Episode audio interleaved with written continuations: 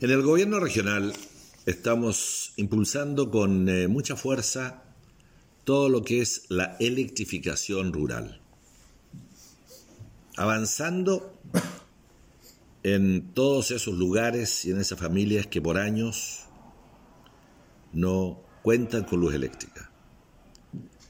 La ruta de la luz nos lleva a generar proyectos y a financiar estos proyectos. Por eso es una noticia muy buena para San Juan de la Costa, en el sector de Aleucapi, ya que se financia la segunda etapa de electrificación en ese lugar por un monto superior a los 305 millones de pesos, para dotar de energía eléctrica domiciliaria a 24 familias del sector, además de un centro comunitario y una ruca que no cuentan con este servicio básicos y que de esta forma se le va a cambiar la vida.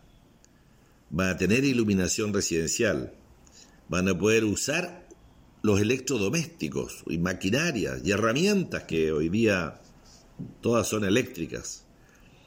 Seguiremos impulsando estos proyectos eléctricos a nivel del gobierno regional y ojalá que a la UCAPI reciba con aplauso esta noticia de el financiamiento de la segunda etapa de la habilitación de suministro eléctrico en ese sector.